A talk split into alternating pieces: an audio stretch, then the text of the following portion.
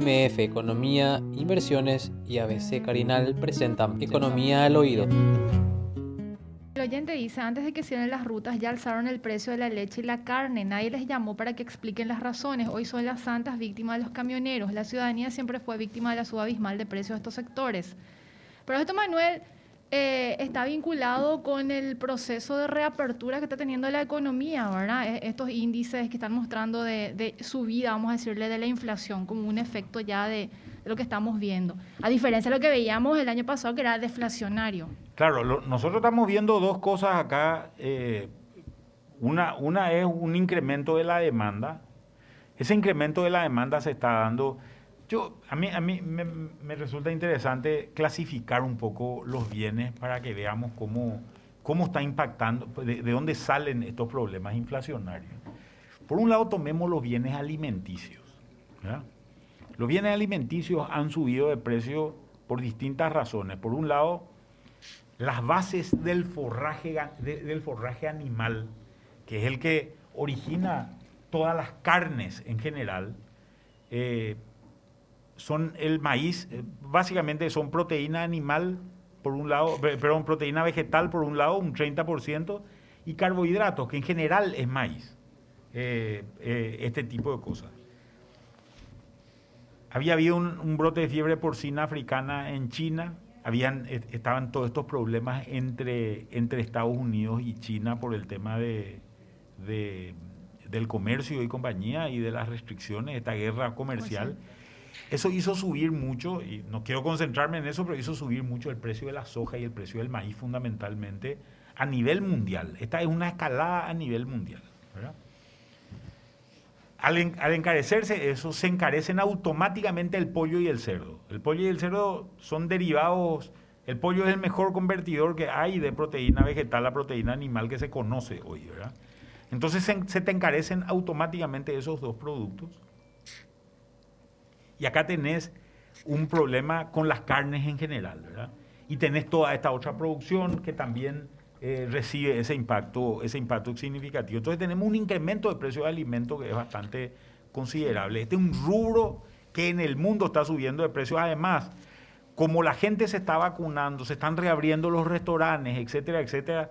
Por ejemplo, carne vacuna, el 30% de la carne vacuna se consume en el mundo se consume en restaurantes, ¿verdad? Entonces, al habilitarse de vuelta a los restaurantes por, los, por las vacunaciones que se dan, sobre todo en el primer mundo, el impacto es muy, muy relevante. Este es, este es un rubro. Otro rubro, que es el rubro de, digamos, llamémosle el rubro de los cuellos de botella, le quiero llamar yo, por, llamarlo de alguna manera. Con todo este despegue que se dio nuevamente del, de, del comercio mundial, se empezó a encarecer todo a nivel de comercio mundial. Se empezaron a encarecer los containers, se empezaron a encarecer los barcos. Y también se generaron muchas demandas, como la demanda también afectó a estos productos, se empezaron a generar demandas importantes que lo que hicieron fue subir el precio de, de commodities básicos para la producción, sobre todo industrial empezó a subir el cobre, empezó a subir el hierro, empezó a subir el acero, empezaron a subir el aluminio, etcétera, etcétera. Son bienes que se dispararon o commodities que se dispararon en este periodo de tiempo. Entonces, si sumas las dos cosas, tenés un encarecimiento importante de productos industriales. Se empezaron a encarecer los autos porque hay poca electrónica en general, eh, pocos chips que se están pudiendo hacer. Se empezaron a encarecer todo lo que son derivados, teléfonos, etcétera, etcétera, eh, se empezó a encarecer de manera bastante significativa eh, otros bienes como, eh, como electrodomésticos, por ejemplo, que son importantes. Mucho, vi, Manuel, un informe, entre paréntesis nomás, un informe de los problemas de abastecimiento de insumos de muchos rubros entonces no, no les llegan o no tienen por la pandemia, ¿verdad? Que se dejó de producir, se paró todo, entonces hay un crecimiento de demanda y no pueden responder a ese crecimiento de la demanda. Y ahora está todo trancado por esto que te decía anteriormente, ¿verdad? Entonces, si vos tenés una mina en Australia de mineral de hierro que manda ese producto a China para que se convierta en acero y a partir de eso están empezando a operar para poder producir un lavarropa, por, decirte, por, darte un ejemplo. El problema es que no hay flete para enviar el, mineral de hierro hasta, o, o, está mucho más caro el flete para enviar. Entonces, cuando van a recibir el acero, y el acero necesitas otro tipo de cosas como carbón, etcétera, etcétera, para mezclar, también tenés un problema de flete, tenés rezagos, llega tarde, etcétera, etcétera. Entonces, todo esto está, hay una demanda importante de estas fábricas para poder, para poder sacar y todo está empezando a subir de precio. Entonces, se producen muchos menos autos de lo que se, querían, se, querrían producir y obviamente esa restricción en la oferta está haciendo subir el precio. ¿verdad? Le voy a contar un caso, eh, bicicletas en el mundo con esta pandemia subió muchísimo la cantidad de gente que anda en bicicleta, porque viste que no hay suficiente bicicleta para la demanda que hay en el mundo. Ha caído la oferta y ha subido la demanda de bicicletas de manera muy importante. Lo mismo ha ocurrido con los vehículos. La gente trata de evitar andar en transporte público, se quiso comprar un, un auto y el auto está mucho más caro en Estados Unidos el precio de los autos usados se disparó a, los, a, las nubes. ¿verdad? Que siempre era mucho más accesible eh, comprar un auto usado en, los Estados Unidos. Este es un fenómeno casi nacional en, los Estados Unidos hoy. Entonces tenemos todos estos productos industriales que están subiendo de precio. Después tenemos un producto independiente, podríamos decirlo, que es el petróleo. El petróleo había caído aquella famosa historia de los valores negativos de incremento de, petróleo, de, precio de petróleo que se tuvieron en un momento dado durante la pandemia. Ahora se está disparando, tenemos precios de petróleo más elevados que, los que teníamos antes de la pandemia. ¿Por qué?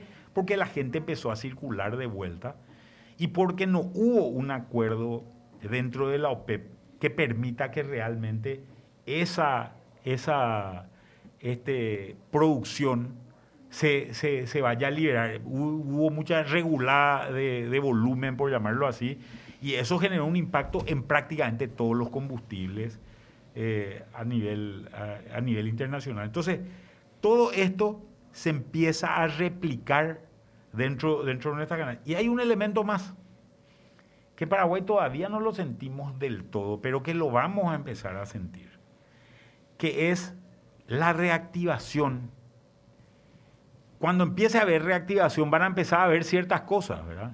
Va a empezar a haber fiestas de vuelta, van a empezar a ver restaurantes de vuelta, van a empezar a ver conciertos de vuelta, van a empezar a ver partidos de fútbol de vuelta, ¿verdad? Eh, y, todo este tipo de actividades sociales que se habían cerrado mucho, los shoppings seguramente van a tener más gente, etcétera, etcétera. Hay mucha liquidez en el sistema. Hay, la gente ha guardado, por causa de la incertidumbre, ha guardado mucho dinero dentro de, dentro de, sus cuentas corrientes o de sus cajas de ahorro en general plata líquida. Además no daba tampoco para colocar mucho a plazos por, por, una situación de, baja de tasas de interés. Entonces, esta gente va a salir a empezar a gastar dinero y eso va a generar una demanda extraordinaria en otros servicios, ¿verdad? Servicios de peluquería, servicios de catering, servicios de, eh, en fin, transporte, eh, todo este tipo de cosas que se va a volver eh, sumamente importante y todo esto está empezando a presionar a la inflación. El Banco Central ya dio un indicio de que posiblemente en poco tiempo haya, un, haya un incremento de tasa de interés de referencia. Nuestra tasa de interés de referencia tasa de, política, de política monetaria, había bajado, estaba antes de la pandemia en, valor, en un valor de 4% más o menos. Hoy está en un valor de alrededor de, eh, hoy está en un valor de 0,75%, muy baja, ahí lo podemos ver. Eh, viene ya por un tiempo relativamente eh, alto. Y si miramos ese gráfico, vamos a ver que la inflación, que es eh, interanual. Interanual, que es la línea, la línea azul. Que llegó a estar en valores de 0,5 más o menos, 0,6 en un momento dado en plena pandemia. creo que estamos hablando del mes de junio más o menos del año pasado. Hoy está en 5,2. Y el Banco Central no quiere que supere 4%, porque es su meta, digamos, ¿verdad? Pero en realidad no mira tanto esa, esa, sino mira lo que se llama la inflación subyacente. La inflación subyacente es la misma, pero le quitan frutas y verduras, fundamentalmente. Fíjense que esa, que es variable de política objetivo, eh, está también en 4,5%, o sea, esa también está muy alta, ¿verdad? Y tenemos una tasa de, interés muy baja. Y acá hay un debate, me contó un pajarito esto, ¿verdad?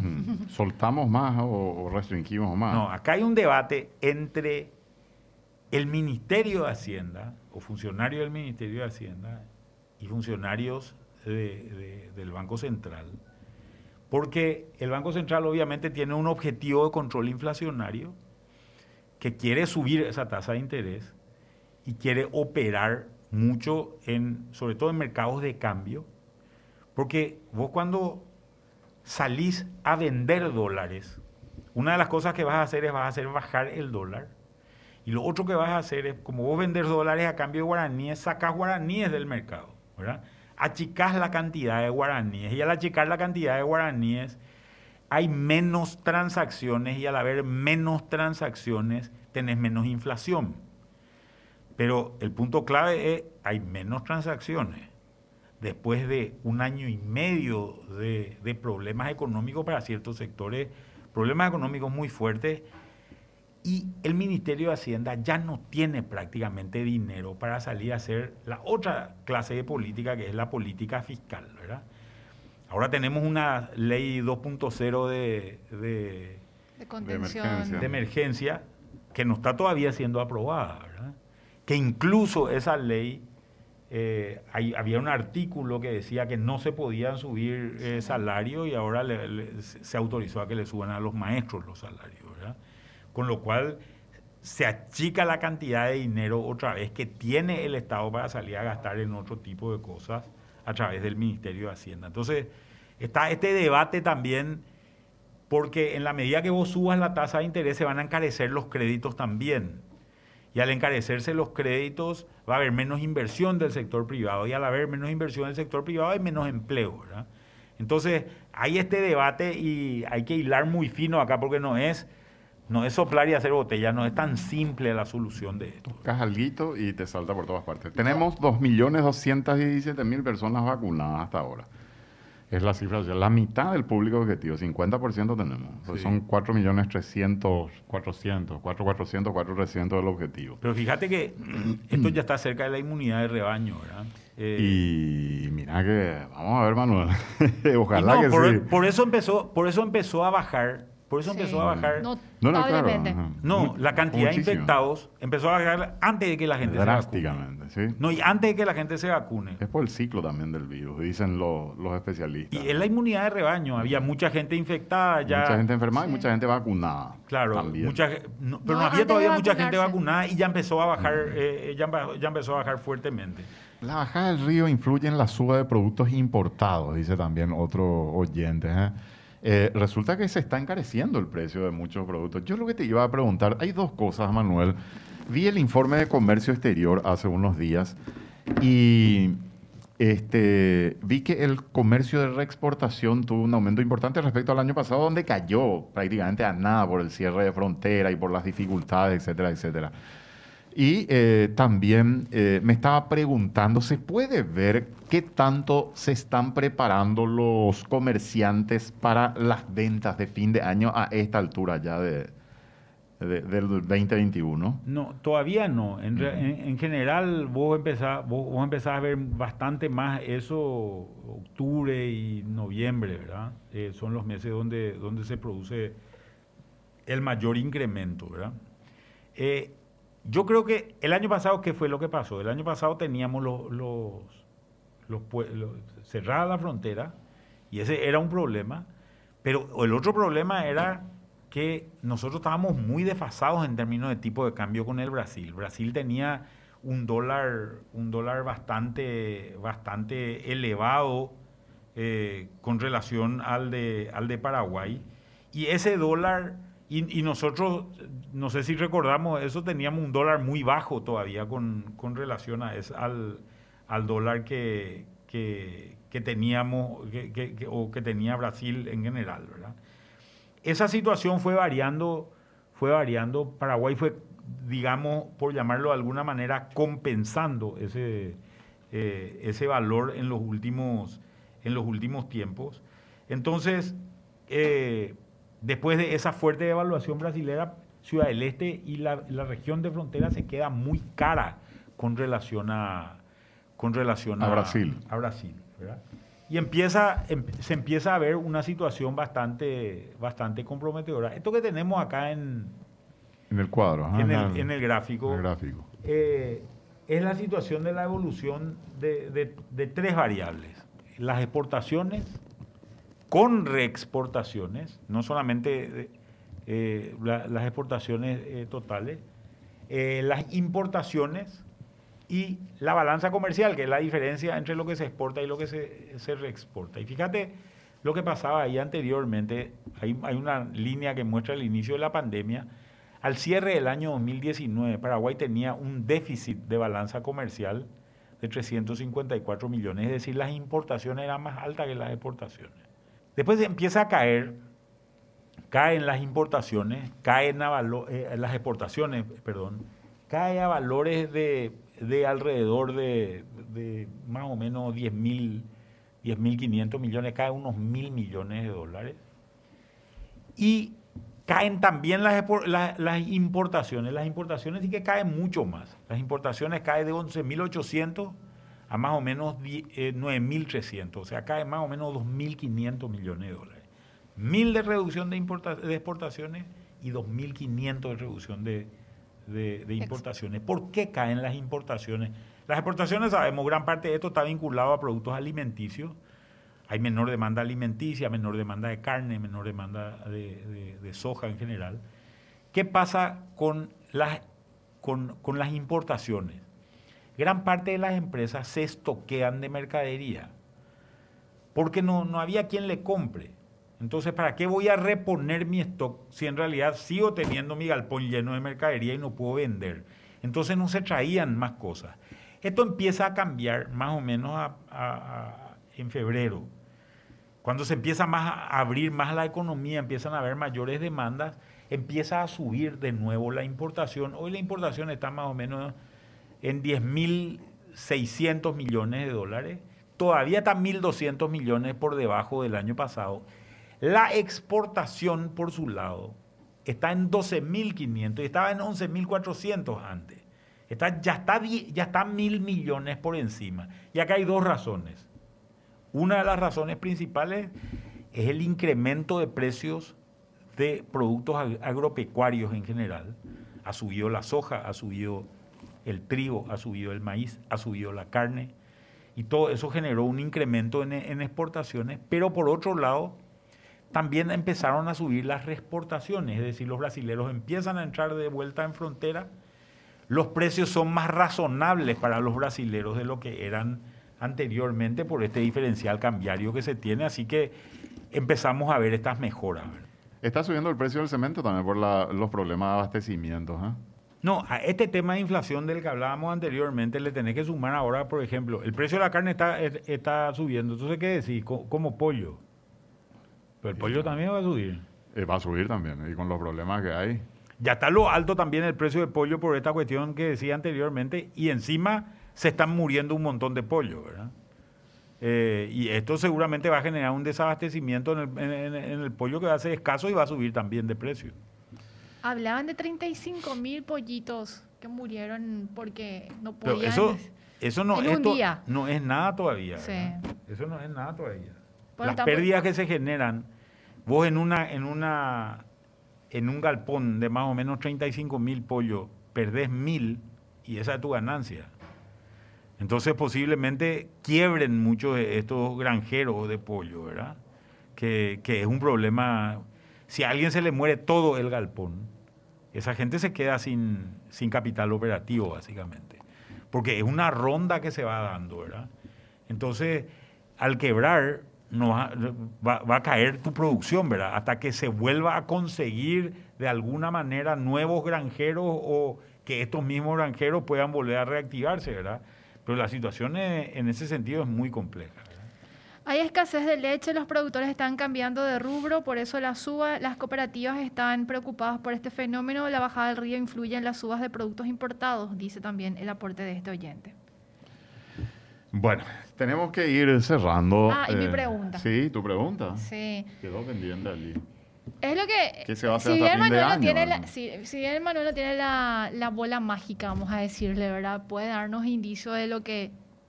Para caminar, vamos a decir, a lo que va a ser el cierre de, de este de 2021 eh, en materia de intervención del BCP, del Ministerio de Hacienda. No, vos no tenés mucha alternativa, ¿verdad? Lo que tenés que hacer es jugar con una combinación de política económica, ¿verdad? Y en esto la coordinación es muy importante y la coordinación que se pueda dar entre el Banco Central y el Ministerio de Hacienda es clave, ¿verdad? Entonces vos tenés que, posiblemente, ¿qué es lo que ocurre? Si, si el Ministerio de Hacienda se queda sin oxígeno para seguir gastando dinero, ¿verdad? porque además recibe muchas críticas por el tema de la deuda y qué sé yo, ¿verdad? Toda esa historia. Entonces seguramente lo que vas a tener que hacer es mantener la tasa de interés relativamente baja para que las propias empresas vuelvan a invertir, ¿verdad? A medida que las empresas ven que hay recuperación económica, pongo un ejemplo, eh, posiblemente un restaurante se quiera ampliar, por decir, por, eh, por dar un ejemplo, ¿verdad? Para ampliarse necesita un capital, necesita irse al banco y prestar 300, 400 millones de guaraníes. Cuanto más bajo, más baja sea la tasa de interés, más incentivo va a tener a hacer esa, a, tomar ese crédito para, para salir a prestar. Entonces, acá hay que hacer una administración muy delicada en este momento para conseguir un doble propósito, que la economía siga creciendo pero a lo- y que los precios se vayan moderando, ¿verdad?